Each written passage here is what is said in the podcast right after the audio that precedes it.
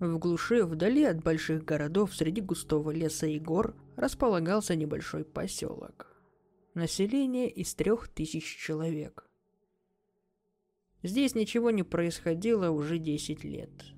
Кроме маленьких воришек и коротких стычек нетрезвых парней.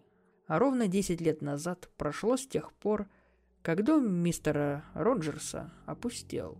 Его дети, не выдержав его агрессии, убили его, разрезали на части и раскидали по всему дому.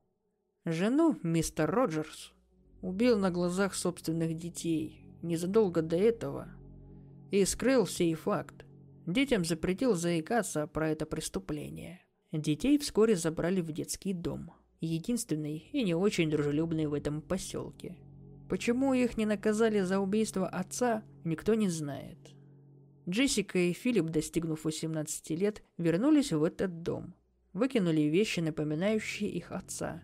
Сделали ремонт и продолжали жить, будто ничего не было. Первую неделю все было спокойно.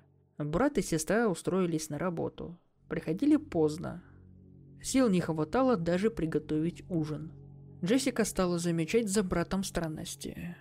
Будто он боится, видит то, что не видит она. Убираясь в доме, она нашла таблетки в комнате брата. Вроде энергетика. Она и сама заметила, что Филипп стал бледным. Под глазами появились синяки от недосыпа. Когда у обоих выдались выходные, Джессика попыталась разузнать, что с ним происходит. Во время ужина она начала с обычных вопросов. «Эй, как дела на работе?» Филипп сидел в размышлениях. Не сразу ответил, поднял голову и посмотрел на нее пристально. Да нормально, как обычно в общем. Ничего не происходит. А у тебя как? У меня тоже довольно ровно. Может, познакомился с кем-нибудь? С девушкой, например? Нет, к чему такой вопрос? Просто интересно. Мы ведь мало разговариваем. Я не знаю, о чем нам разговаривать. Каждый занят своими делами и жизнью. Для чего тебе таблетки? Какие? Ты что, рылась в моих вещах? Не, я прибиралась и случайно увидела. Я просто... Бывает, не хочу спать. Для этого и пью. Ты видел себя в зеркало? Кажется, ты принимаешь их каждый день. Что происходит? Филипп бросил ложку на стол, резко встал и направился наверх, в свою комнату. Но почему-то остановился возле лестницы. Развернулся, подошел к сестре и обнял. Тихим, дрожащим голосом произнес. «Кажется, я вижу нашего отца, а во сне он пытается убить меня. Вчера я видела его на кухне. Он стоял с ножом, взгляд его был безумен. Меня это пугает. Ты не мог его видеть, ведь его больше нет. Не думай об этом, хорошо? Я постараюсь. Этой ночью Джессика проснулась от криков из комнаты брата. Она побежала к нему. Филипп сидел на кровати. Его трясло, он был весь мокрый. «Что случилось? Почему ты кричал?» Я проснулся от голоса. Это был он. Точно говорю. Он назвал меня по имени. Когда я вышел на кухню, чтобы попить воды, он стоял внизу возле лестницы. Он стал подниматься, я побежал в комнату, а теперь он здесь, в нашем доме. Затаился. Он хочет убить нас. Успокойся, тебе нужно поспать. Ты изводишь себя. Ничего тут нет, все двери закрыты. Брат и сестра отчетливо услышали шаги на первом этаже. Скрип полов и кашель. Тот самый, когда кашлял их отец. По ним пробежали мурашки. Филипп схватил биту и подошел к двери. В полной тишине они слышали, как кто-то медленно подходит к лестнице. Джессика закрыла свой рот, чтобы не закричать. Она тоже дрожала. Сначала открылась дверь в комнату Джессики. Тяжелые шаги и легкий стук в дверь Филиппа. Парень стал отходить назад, к сестре. Из-за двери послышался голос. «Дети, неужели вы не соскучились по папе? Открывайте по-хорошему!» «Ты не настоящий! Уходи!» Раздался смех, удар в дверь, и слабенькая защелка отвалилась. На пороге стоял их отец. Филипп, не выдержав всего этого, замахнулся битой и побежал на мертвого отца. Мужчина ловким движением выбил биту из рук сына, ударил по лицу и схватил за шею. «Что же ты, сынок, такой хиленький? Не спишь почти!» Джессика стала плакать, просить отпустить брата и чтобы он прекратил их пугать. Пока отец отвлекался на дочь, Филипп успел вырваться, толкнуть его и закричал сестре, чтобы она бежала из дома. Сестра с сожалением сделала, как сказал ей брат, и уже через минуту стояла на улицу и вызывала полицию. Обернувшись в окне, она увидела отца, который держал за волосы сына. Он нанес три сильных удара ножом в шею, а затем отрезал голову. Джессика потеряла сознание. Девушка очнулась в больничной койке. Рядом сидели два полицейских. «Джессика, мы сожалеем, что с вашим братом такое случилось. Ответьте на пару вопросов, и мы больше вас не потревожим». «Как такое возможно? Он же умер». «Джессика, послушайте, кажется, вы ничего не помните. Мы можем вам рассказать все как было, но вам это не понравится». Ш -ш «Что рассказать? Правду?» Девушка тяжело вздохнула, вытерла слезы и согласилась выслушать. «Ваш отец был жив. Вы его не убивали, и вашу мать он не убивал. Это сделал ваш брат. Он принимал тяжелые наркотики. Его подсадили на них взрослые ребята. Постепенно он подкидывал их вам. Соответственно, и вы стали зависимы. У вас нарушилась психика, вы перестали различать реальность. Что? Что вы несете? Успокойтесь, это все зафиксировано в документах. Послушайте дальше. Один раз к вам пришел тот самый знакомый. Ваш брат повздорил с ним и нанес ему около 50 ударов отверткой. Это все увидела ваша мать, которую он также убил. Тело знакомого он спрятал в подвале. А смерть матери он идеально обыграл. И свалил все на вашего отца. Отца посадили. Потом он накачал вас наркотиками и заставил думать, что этот человек в подвале ваш отец. Вы помогли ему расчленить его и разбросали остатки по дому. Вас обоих забрали не в детский дом, а в психиатрическую больницу. Только обыграли все так, будто вы действительно попали в детский дом, чтобы не ухудшать ваше состояние. Ваш отец не отсидел полный срок. Сбежал из тюрьмы, а дальше вы все знаете, что случилось. Но зачем? Зачем мой брат так поступил? И что теперь с моим отцом? Ваш отец повесился рядом с трупом сына. Мы не успели приехать вовремя. Простите, но нам нужно идти. Дверь палаты закрылась. В углу палаты стоял Филипп и улыбался.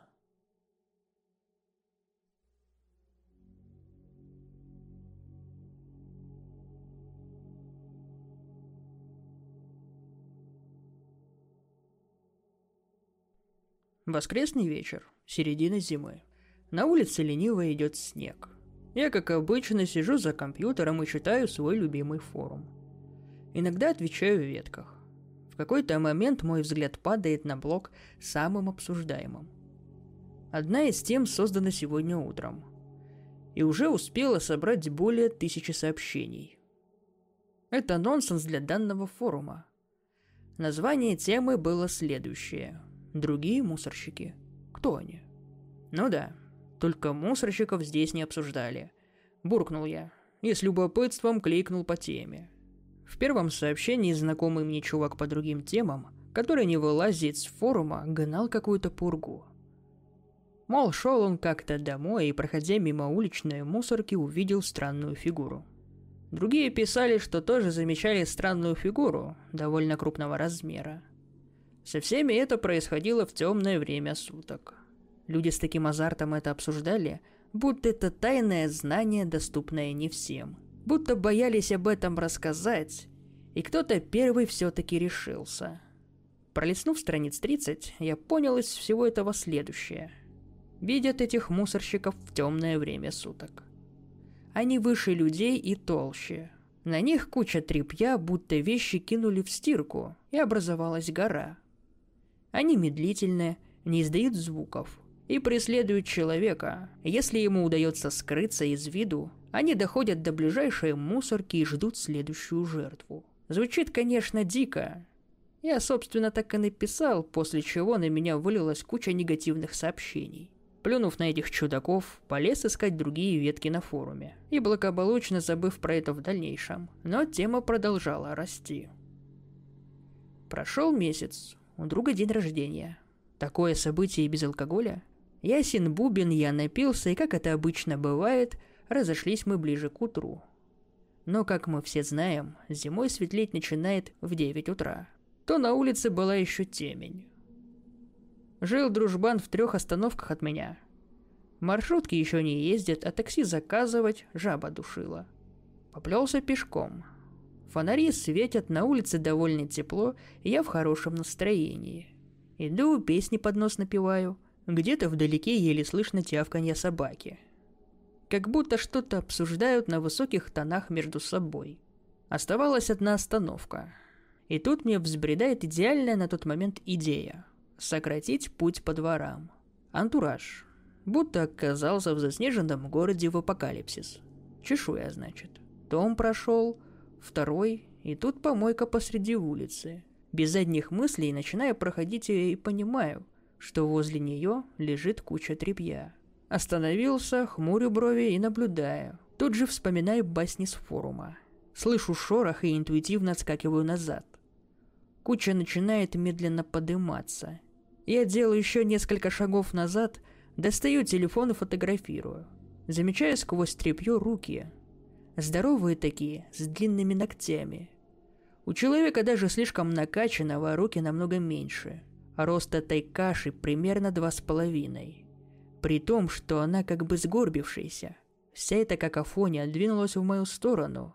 И как писали на форуме без единого звука. Как вы догадались, я дал дёру. Остановился только после пяти минут бега. Галиматья, наверное, прошла метров пятьсот и останавливаться не думала. Если у нее есть мозги, конечно. Благополучно добежав до дома, открыл форум и сходу написал об увиденном в соответствующей ветке. Фотки прикрепил, только не посмотрел, что они темные получились. На что меня, мягко говоря, послали. Мол, хорош троллить. Плюнув который раз чуть ли не в монитор, прильнул к окну.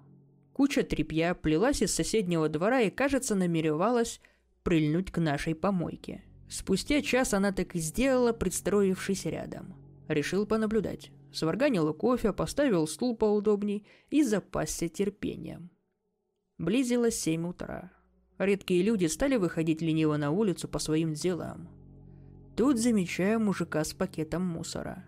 И, затаив дыхание, стал пристально смотреть. Подходит мужик к мусорке. Кидает пакет. Все как обычно. Но он не замечает кучу тряпья, которая уже поднималась, когда он только подходил.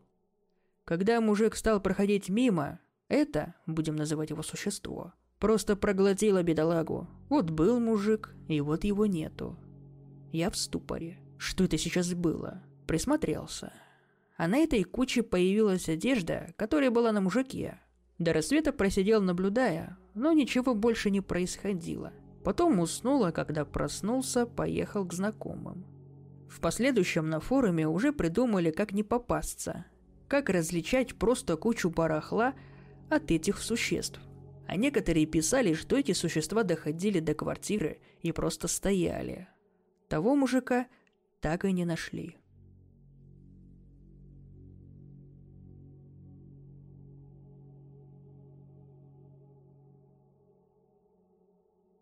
Тысяча восемьсот двадцать третий год.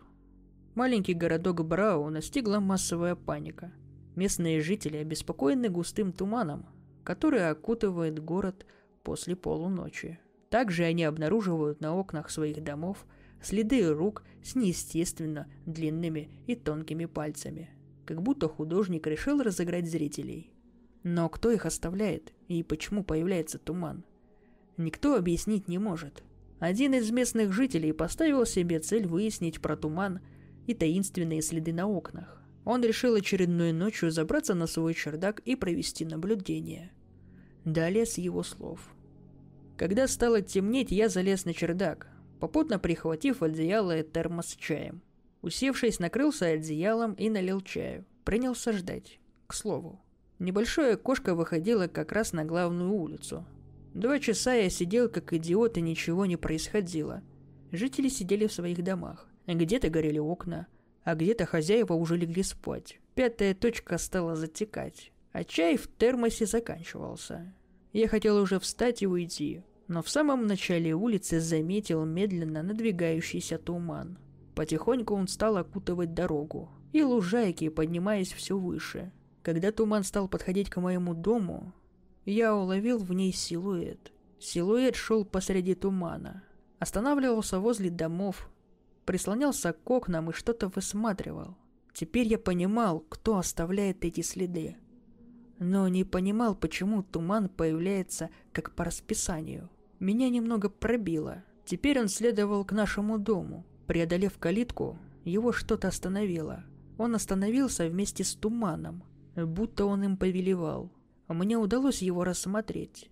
Сердце заколотилось. Это был не человек.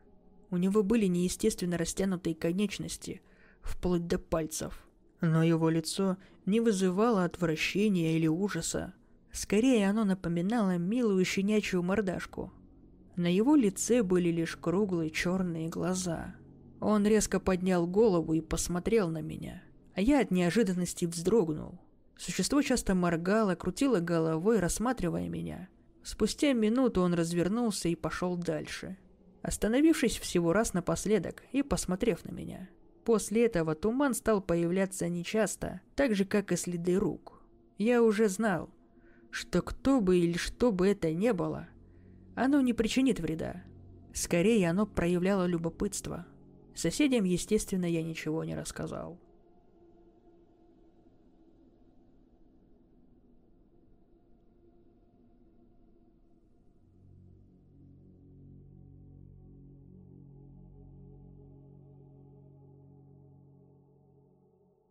У вас было ощущение, что позади вас кто-то разговаривает или идет. А обернувшись, там никого не оказывалось. У меня это ощущение нарастало еще больше с каждым днем.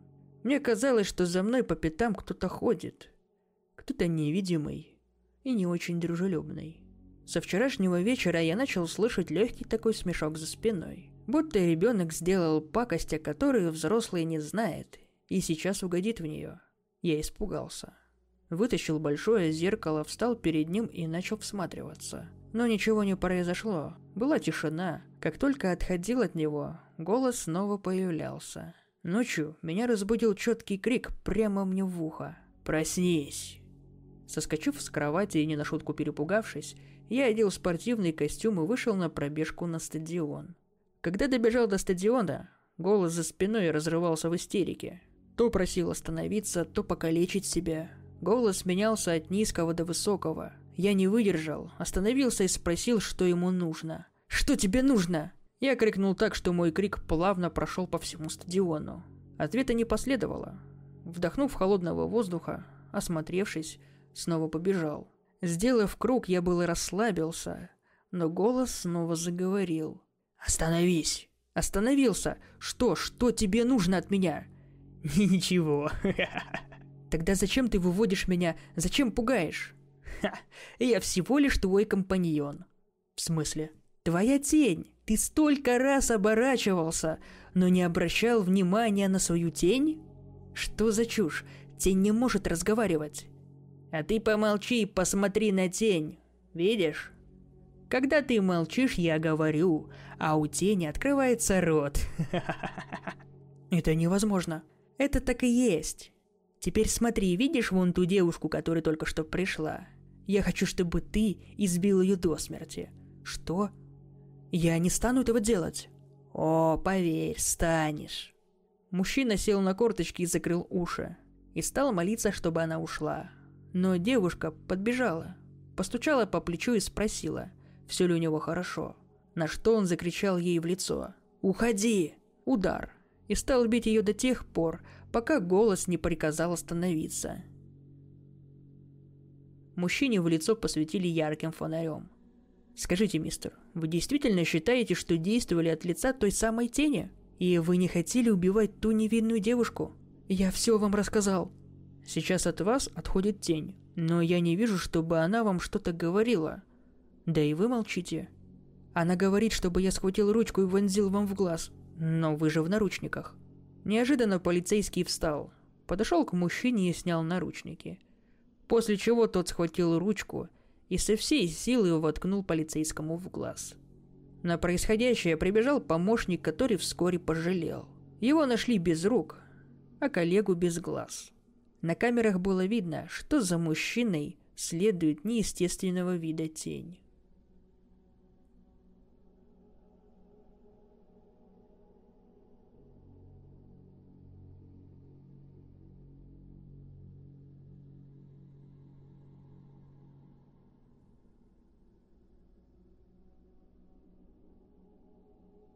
Я живу в довольно большом поселке. Инфраструктура, конечно, здесь не дотягивает до городской, но со временем привыкаешь. Живу здесь около двух лет. Год назад кто-то выкупил участок неподалеку от моего дома. Все снес, вывез весь мусор, залил фундамент и поставил высокий забор. И на этом все. Буквально месяца три назад на участок приехали строители. Причем не 6-10 человек, а целая арава. Человек 50, наверное. За три месяца они возвели обычный двухэтажный кирпичный дом. Но это только с виду. Сразу же туда заехал какой-то мужик. Он почти не выходил на улицу. Временами его видели на улицах поселка. Все поговаривали, что он странный. Почти не разговаривает и одевается в закрытую одежду. Видно лишь лицо. Я лично его ни разу не видел. Со временем у рядом живущих соседей стали пропадать животные. Причем видно было, что их просто отцепили или открыли калитку и увели. Предъявлять, конечно, что-то не могли, да и некому. А потом и вовсе люди стали пропадать. Вызывали полицию, искали всем поселкам, но без результатов. Со временем к девяти часам вечера на улицу вовсе никто не выходил, только местные алкаши, и они вскоре исчезли. Все молча грешили на того странного мужика, но идти к нему домой боялись.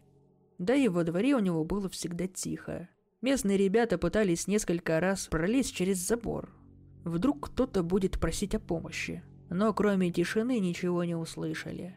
Так прошло еще три месяца. Наступила зима. Каждый день приходилось чистить снег во дворе за калиткой. В один теплый зимний день я, собственно, этим и занимался. Мимо шел взволновавшийся сосед и бормотал что-то себе под нос. «Дядь Вить, ты что такой нервный?» «А? Да ничего, домой иду». «Все нормально?» «Да нет».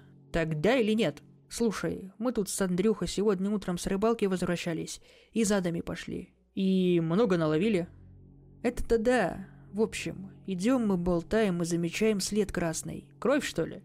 Она самая. Этот след тянулся прямо к калитке того мужика странного.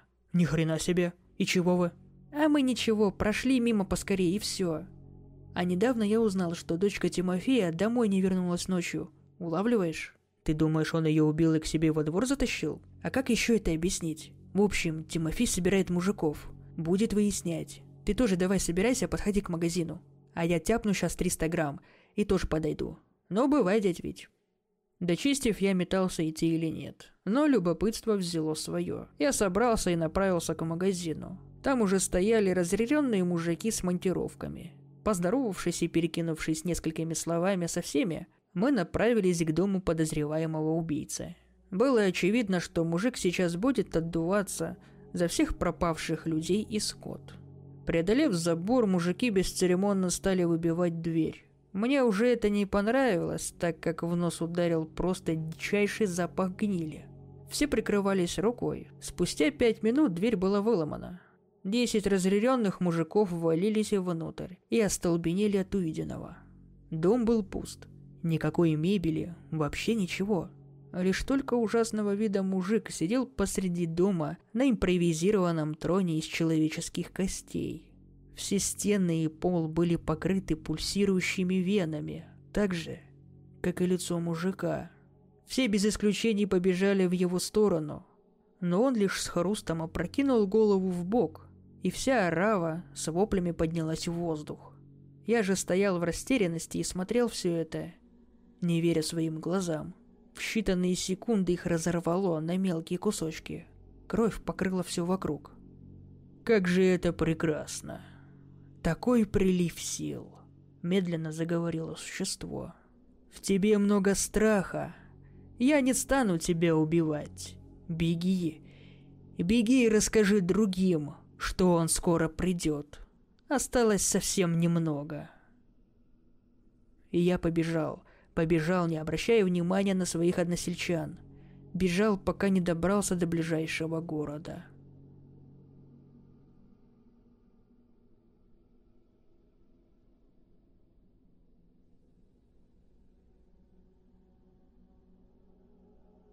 Что-то мне не здоровится.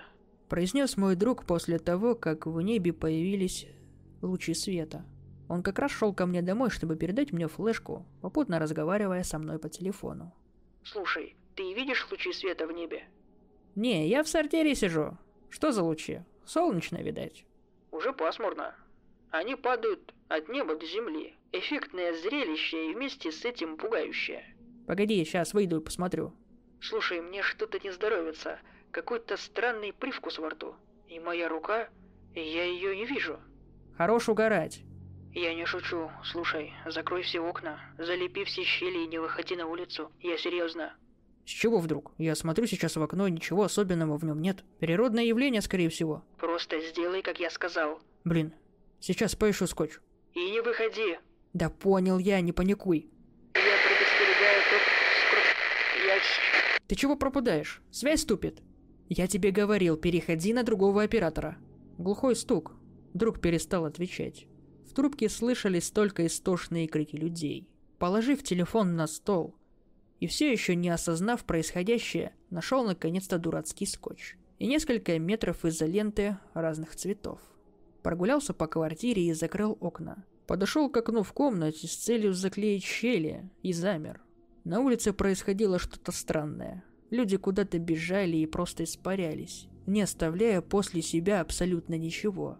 Собаки, птицы и даже мухи, которые садились на стекло, исчезали на глазах. Что за хрень? Удивленно прикрикнул я в пустоту. В спешке схватил телефон и стал набирать друга. Гудки. Родители. Гудки. Знакомые. Долбаные гудки. Никто не брал трубку. Включил телевизор и попутно запустил браузер на телефоне. Везде писали о массовом исчезновении людей. По всем каналам шли экстренные новости. Один из журналистов, находящийся в центре города, исчез прямо в прямом эфире вместе с пробегающими около него людьми. Следом за ним и оператор. Камера упала на землю и показывала лишь ноги людей.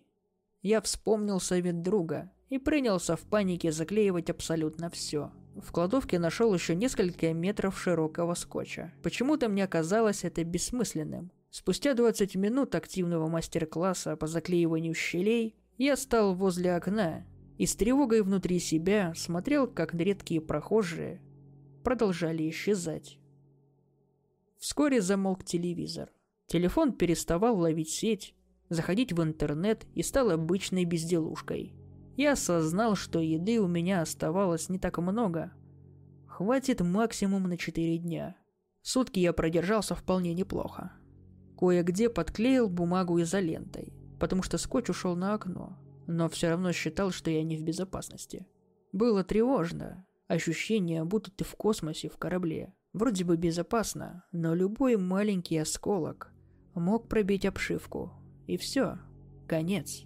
Мои опасания подтвердились на третий день. Я стал замечать, как соседние дома по кирпичику стали исчезать, удаляться. Людей на улицах уже не было видно. Непонятное свечение никуда не исчезало. То ли оно исходило сверху вниз, то ли наоборот. То ли люди накосячили с экспериментами. Ясно было одно мир стирали, будто прошли ластиком по бумаге. Подумал я и посмотрел на потолок, а потом на свои руки, на которых уже не было кистей.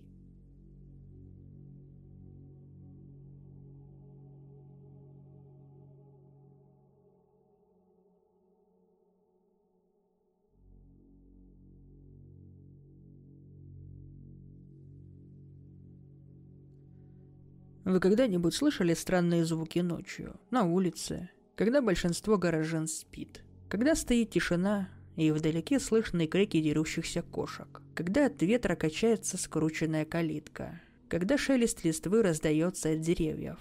Это все повседневность, и человек давно не продает этим звукам значения. Но я не про эти звуки. Я про те, которые начинают пугать. Они неестественны и таинственны. В нашем районе, довольно приличном, в котором редко что-то происходит, люди внезапно стали бояться. Прогулявшись поздней ночью, можно заметить, что окна в домах занавешены, и нигде не горит свет, будто электричество отключили и дома опустили. Нет, днем все как обычно. Кипит день, ночью будто вымирает. Началось все с одного довольно странного случая. В соседнем доме, который расположен напротив моего, убили мужчину в собственной квартире. На первый взгляд ничего необычного. Но сидел, может быть, со знакомым, выпили, и под градусом крыша поехала. Или впустил не тех людей. Они его и кукнули. Но все не так просто. Во-первых, его нашли в углу комнаты. Во-вторых, его лицо отражало неумолимый ужас, будто он что-то увидел. В-третьих, вся комната была в каких-то царапинах. И явно не от человеческих ногтей. Соседи говорили, что слышали странные звуки. Что со стороны улицы будто кто-то полз по стене вверх. Девушка, которая живет на этом же этаже, слышала, как по окну кто-то скребется, но она не решилась встать и посмотреть. Еще один момент. На жертвах не было повреждений, то есть они умирали от остановки сердца. На неделю все успокоилось, как в соседнем подъезде произошел похожий случай. Человек в углу комнаты, с ужасом на лице, царапины по всей комнате. Такие убийства стали происходить с промежутком в один день. Полиция выяснила, что неизвестный залезал в открытые окна. Следы на стенах дома подтверждали это. У людей паника. Стали запираться, окна занавешивать и сидеть ниже травы по ночам. Полиция дежурила в районе, но убийства продолжались. Меня заинтересовало это. Я решил понаблюдать за соседним домом, так как в нем было больше всего убийств. Но ничего интересного две ночи подряд не происходило – на третий день мне что-то подсказало включить камеру. Ближе к четырем часам ночи из канализационного люка вылезло непонятное существо. Это точно. На человека оно отдаленно смахивало. Пропорции тела человеческие, а вот конечности, откуда растут руки, очень длинные. На теле какие-то тряпки. Передвигалось оно как человек. Оглянувшись, оно прыгнуло на козырек подъезда и стало карабкаться вверх.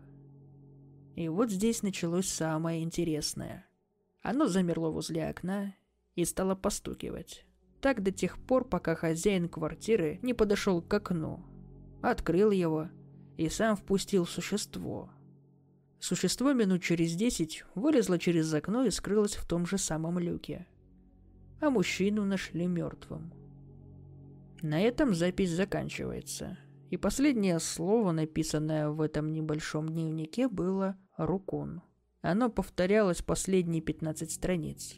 Полиция заметила, что квартира была просто напичкана камерами. Естественно, они стали просматривать записи. Первые два дня человек сидел возле окна почти до утра. На третий день он посмотрел в камеру и был взволнован. На четвертый день, до двух часов ночи, он сидел за ноутбуком. Потом резко повернул голову в сторону окна. В панике надел наушники, но не переставал смотреть на окно. Оно было зашторено. Посидев еще минут пятнадцать, снял наушники и все-таки подошел к окну. Открыл штору, затем окно и отошел в сторону. В квартиру пролезло нечто омерзительное с длинными конечностями. Оно выпрямилось, и человек, будто придя в себя, стал пятиться назад. Морды существа было не видно из-за подобия капюшона. Оно начало скрести по стенам, подходить к человеку и смотреть ему в лицо. А вот лицо бедолаги напротив было хорошо видно, как оно постепенно искажалось в ужасе, пока он просто не переставал шевелиться. Оно схватило его за голову, посмотрело еще несколько секунд и выпрыгнуло в окно. Полиция была в замешательстве, что все это правда, но труп на лицо. Спускались в канализацию, усилили дежурных, но люди продолжали умирать. Рукун будто профессионально умел скрываться.